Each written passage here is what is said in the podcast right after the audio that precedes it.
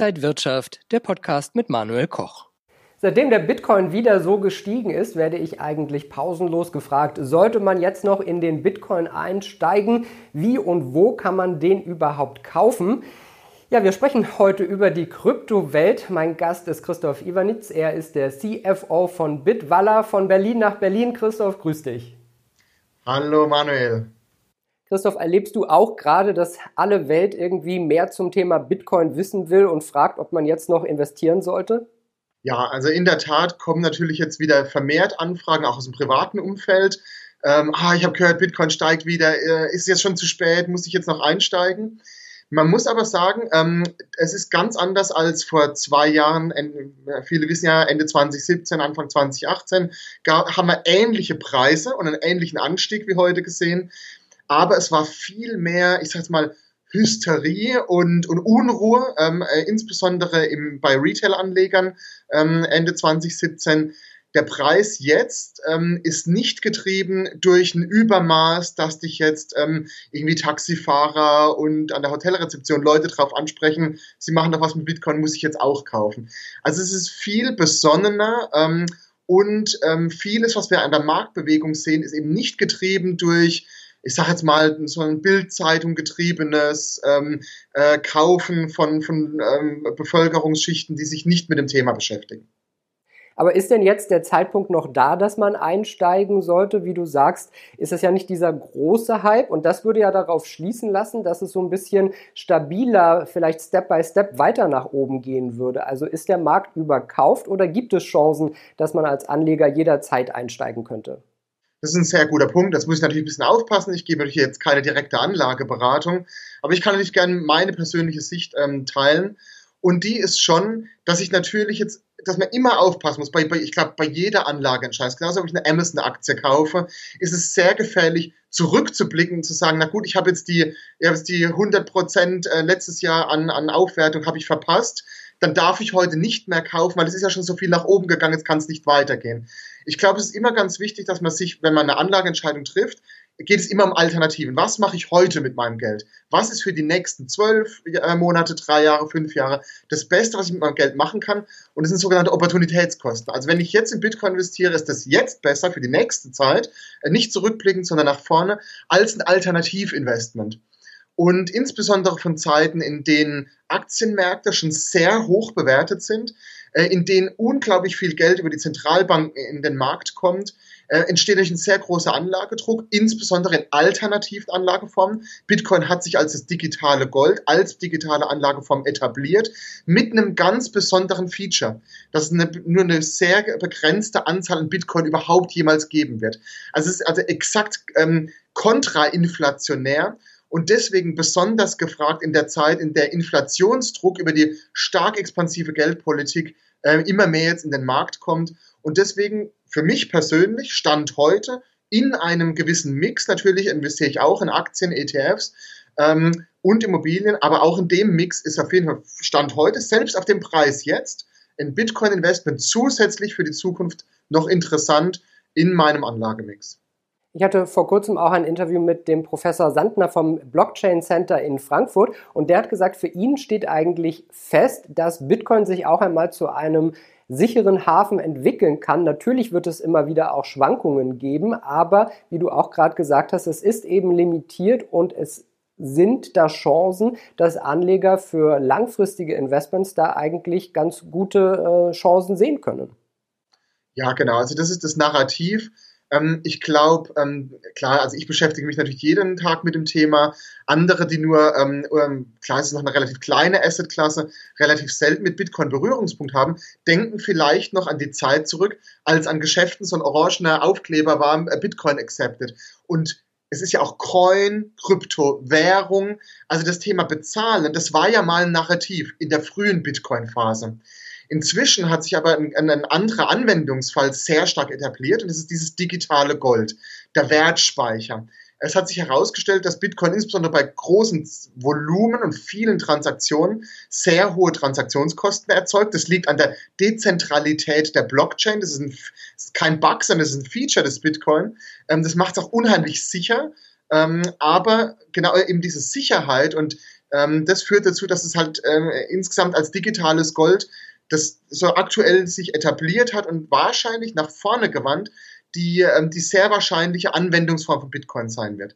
Für das Thema Bezahlen, ähm, Kryptowährungen für das Bezahlen, äh, etablieren sich aktuell andere Protokolle. Da gibt's sowohl ähm, aus dem, sag mal, aus dem dezentralen Blockchain-Bereich, da wo auch Bitcoin entstanden ist, aber auch jetzt sag ich, zentral gesteuerte Projekte, selbst Notenbanken, die diesen Bereich aufgreifen. Viele fragen sich ja auch immer, wo und wie sie am besten Bitcoin kaufen sollten. Hast du da Tipps? Jetzt bin ich natürlich ein bisschen ähm, biased an der Stelle, indem ich selbst für ein Unternehmen arbeite, ähm, das insbesondere das sichere Kaufen und Verkaufen von Bitcoin betreibt. Ähm, aber ich kann auch, ich glaube, ich habe gute Argumente, warum ich sagen kann, dass Bitwala, das Unternehmen, bei dem ich arbeite, insbesondere wenn man das Thema sicher in den Vordergrund stellt, äh, einen besonderen Anreiz bietet. Wir arbeiten mit einem deutschen Girokonto. Und da beginnt nämlich häufig der Bereich, wo Bitcoin kaufen zwar vielleicht billiger ist, aber definitiv eine, eine hohe Sicherheitshürde für jeden mit sich bringt. Ähm, sprich, wie komme ich mit meinen Euro in dieses Produkt hinein? Und häufig ist es so, dass ich, ähm, dass ich Geld ins Ausland transferieren muss, die sogenannten Crypto-Exchanges. Wie gesagt, das ist teilweise der günstigste Weg, an Bitcoin zu kommen, aber auch mit den höchsten Unsicherheiten äh, behaftet. Das sind diese ganzen, diese ganzen News, die man mal gelesen hat. Äh, irgendwie, ähm, ähm, äh, irgendwie ähm, Chef von der Kryptobörse verschwunden, alle Bitcoins sind weg. Ähm, Kryptobörse geht pleite, Euro der Anleger, alle ver verloren. Das passiert, wenn ich, wenn ich so einen Auslandsbezug habe. Bei uns haben wir sehr explizit auf ein, für ein deutsches Produkt entschieden, ein deutsches Girokonto, in dem die Euro, die man in das Produkt hineinbringt, zu jedem Zeitpunkt in der deutschen Einlagensicherung sind. Sprich, wenn ich Bitcoin kaufe, verlässt mein Geld, das ich ja jetzt schon auf einem deutschen Konto wahrscheinlich habe, nie den Bereich der Einlagensicherung.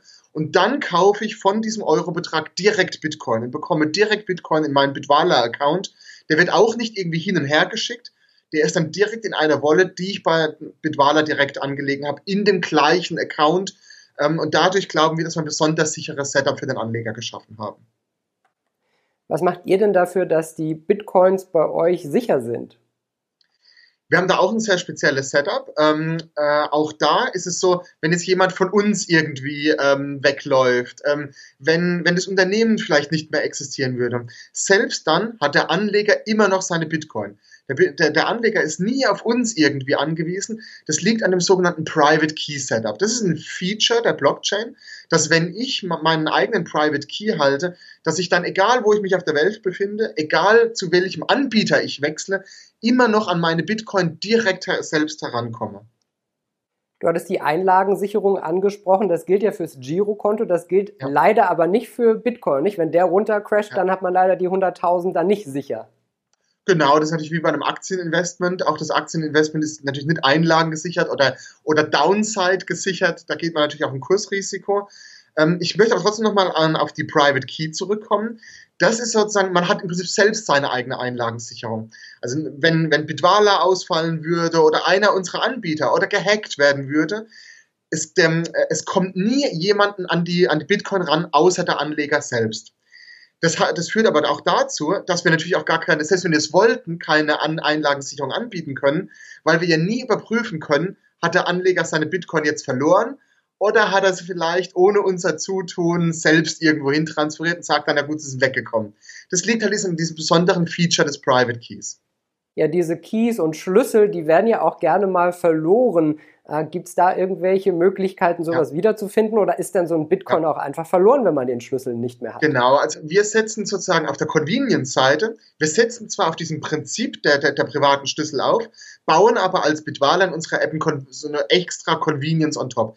Das heißt, der Anleger muss sich jetzt nicht irgendwie so einen langen Zahlenschlüssel merken, sondern der Anleger vergibt ein eigenes Passwort, um seine Bitcoin zu entschlüsseln. Wenn der Anleger das Passwort verlieren würde, dann gibt es für ihn noch einen, einen Seed, sogenannten Seed Key und einen Backup Seed Key. Also es gibt dann nochmal eine, eine, eine Rangfolge an Wörtern, die sich der Anleger im Kontoeröffnungsprozess aufschreibt, sodass er, wenn er sein Passwort vergisst, das Passwort wiederherstellen kann. Wenn jetzt der Anleger tatsächlich das Passwort, den, den Seed und den Backup Seed verlieren würde, ja, dann besteht tatsächlich das Risiko, dass er alle Bitcoin verliert. Wir bauen das aber so in den Kontoeröffnungsprozess ein, dass wir wirklich dreimal sagen, bitte schreib's dir jetzt ganz sicher auf. Ähm, Aber man muss auch natürlich sagen, ähm, man wird ähm, in der Zukunft auch nochmal ähm, da noch ein zusätzliches Convenience-Erlebnis ähm, äh, brauchen. Das ist das sogenannte Custody Wallet. Ähm, da arbeiten wir dran. Im Januar öffnen wir dann nochmal ein neues Wallet-Setup, was noch ähm, anfängerfreundlicher dann ist.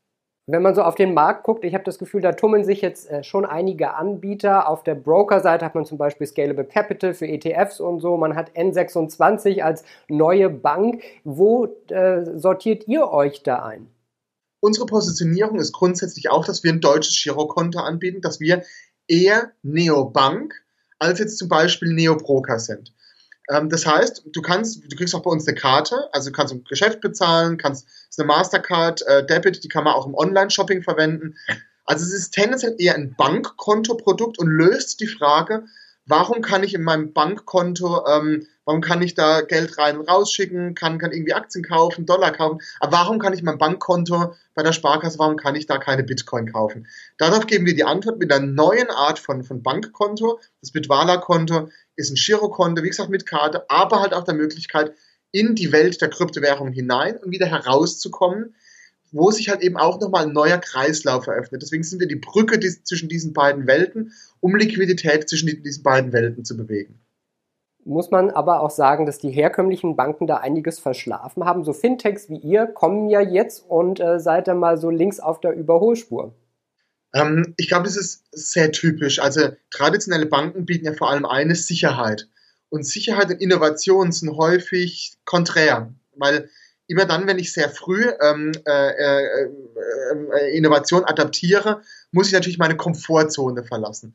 Und jetzt ist natürlich für uns, die wir uns auf dieses Produkt spezialisieren, sehr viel leichter zu sagen, ja, ähm, wir, wir adaptieren die, die Innovation und bieten auch das deutsche sichere Konto dafür an, äh, weil wir uns sehr stark darauf spezialisieren. Banken führen natürlich einen unheimlichen Apparat an alter Technologie, an alten Produkten, die vielleicht für die Zukunft nicht mehr so relevant sind, mit sich. Und wenn ich die alten ähm, äh, Produkte alle anpassen muss, dann muss ich natürlich durch eine Unzahl an Themen hindurchgehen.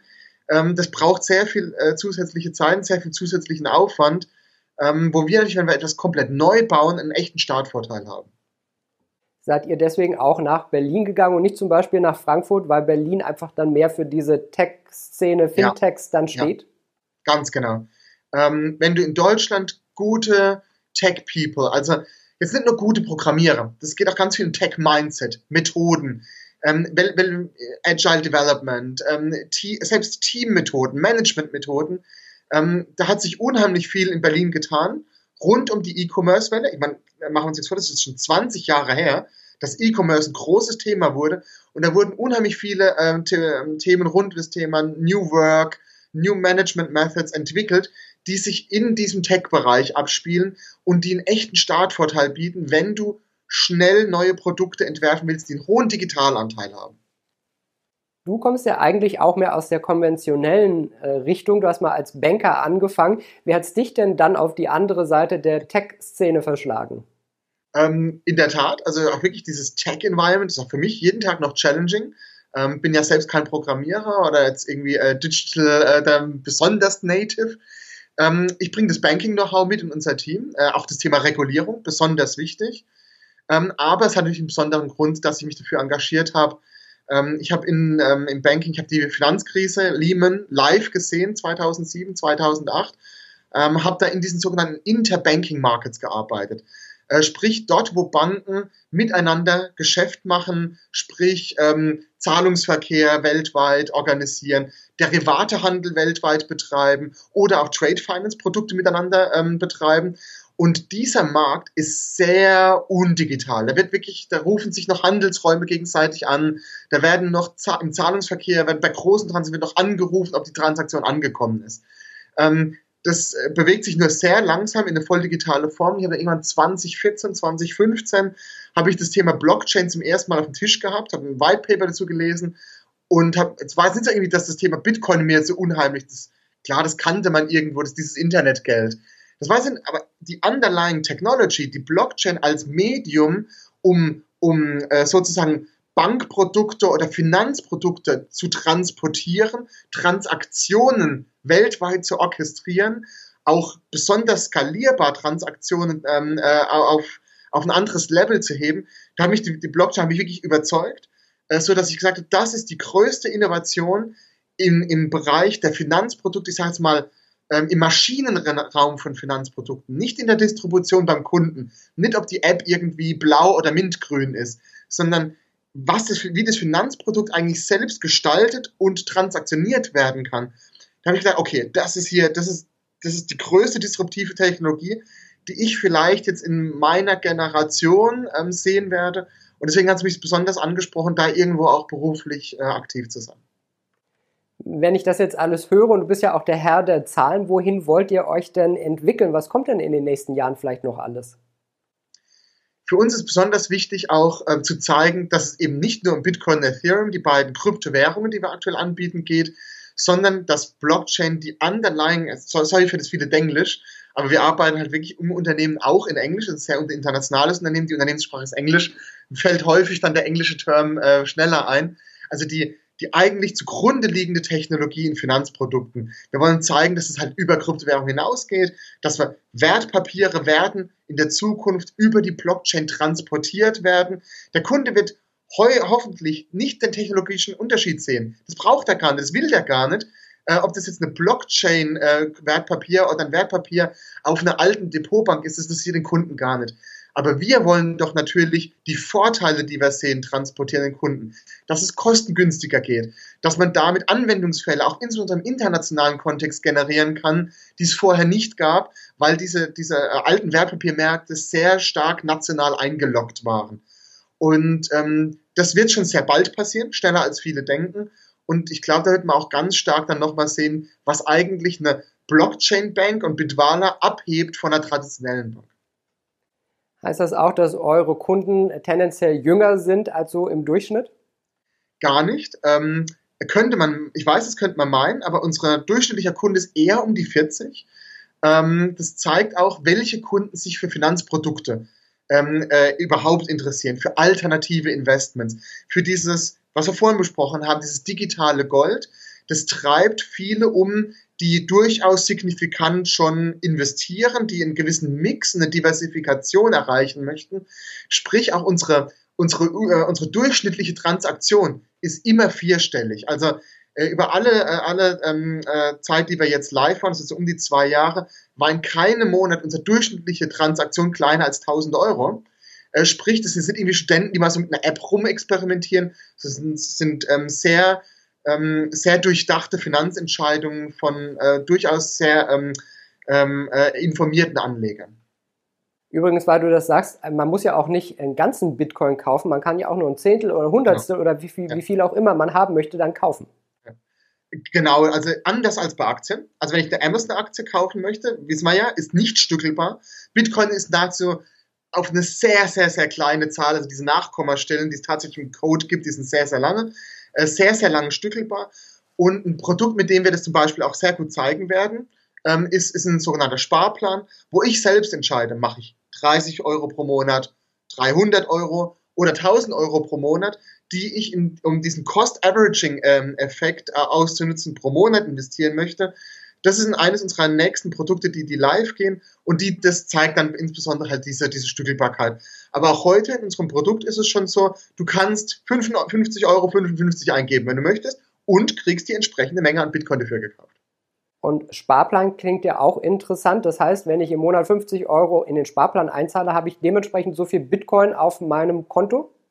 Genau, und du nutzt dann also gerade die hohe Volatilität, ähm, man sagt ja auch immer, wir als Privatanleger, wir machen eh immer die falsche Entscheidung, weil wir emotional kaufen. Wir glauben, es ist jetzt schon ein Dip, dabei ist er noch gar nicht richtig ganz weit unten. Das Beste ist eigentlich, man setzt sich jeden Monat einfach einen Tag und kauft automatisch. Das gilt für Aktien genauso wie für, äh, wie für Bitcoin, insbesondere sogar für Bitcoin, weil die, weil die Phasen einfach, die Ausschläge in der Volatilität noch größer sind. Man überlässt es eigentlich lieber einem, einem Plan, ähm, und macht dann gestückelt Monat für Monat, als dass man selbst denkt, man hat jetzt als Privatanleger den Markt irgendwie übertroffen, hat die bessere Markteinschätzung und kauft jetzt genau heute, weil es der beste Tag ist. Und bei euch muss man dann nicht anrufen oder einen Fax schicken, sondern das läuft alles digital. Ja. Genau, natürlich. Ja. Und du kannst uns anrufen. Das ist nicht bei jeder Neobank so. Ähm, ich muss jetzt ganz ehrlich sagen, ähm, wir haben natürlich, ähm, wir haben jetzt aktuell erleben wir einen echten Trend Wir erleben, dass sehr viele Leute bei uns ein Konto eröffnen und unsere, äh, und unsere Antwortzeit ist vielleicht nicht da, wo wir sie gerne selbst hätten, weil wir das Team auch wachsen lassen müssen. Das geht natürlich nur graduell. Aber ähm, wer bei uns anruft, ähm, äh, kann tendenziell auch ähm, ähm, mit jemandem, mit einem Mensch, echten Menschen sprechen. Ähm, und hoffentlich sind wir auch in der Zukunft, wenn wir unser Team weiter aufgebaut haben, dann noch schneller am Apparat. Also man hat die digitalen Vorteile, aber man hat auch noch einen Menschen an der Leitung, wenn man mal Fragen hat. Das ist uns wichtig, insbesondere bei diesem Thema, das sehr neu noch ist. Guck mal die Themen, die wir jetzt hier im Call auch besprochen haben, Private Keys.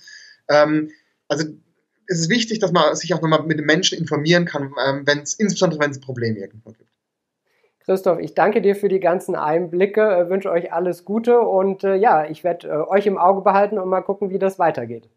Vielen Dank für das Gespräch, Manuel. Das war Christoph Ivanic, er ist der CFO von Bitwalla. Vielen Dank nach Berlin von Berlin und vielen Dank fürs Interesse und fürs Zuschauen. Bis zum nächsten Mal.